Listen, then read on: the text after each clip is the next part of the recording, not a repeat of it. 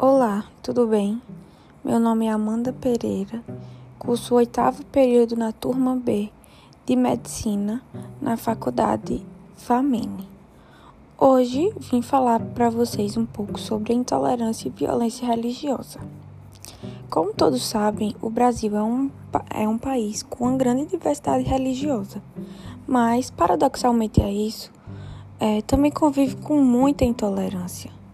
No ano passado, por exemplo, foram 506 denúncias de intolerância e violência religiosa, com predomínio na intolerância às religiões de origem africana, como por exemplo a Ubanda e o Candomblé.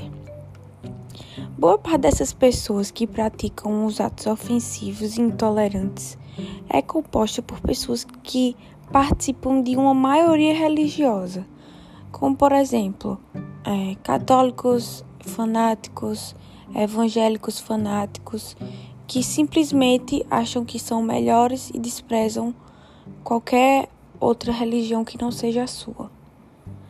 É, a Constituição garante direitos individuais que estão incisos no artigo 5 dela.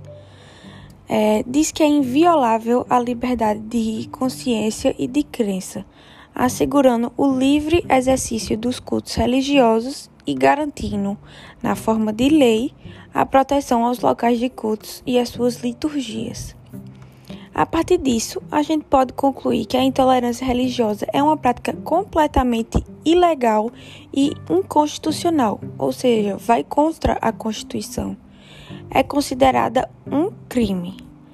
É, agora eu vou falar um pouco sobre as maneiras de como se expressa essa intolerância religiosa. Além de agressões físicas e verbais, a profanação pública de símbolos religiosos com o objetivo de afetar uma pessoa, a destruição de locais de culto, a recusa à prestação de qualquer serviço nesses locais, a restrição ao acesso e a locais públicos ou coletivos por conta de fatores religiosos são algumas dessas formas.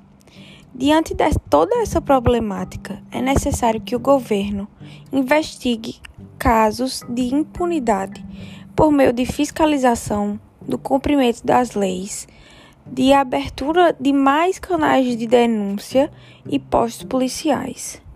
Cabe também às instituições de ensino, em parceria com a mídia e ONGs, estimular o pensamento crítico por intermédio de pesquisas, projetos, trabalhos, debates e campanhas publicitárias esclarecedoras.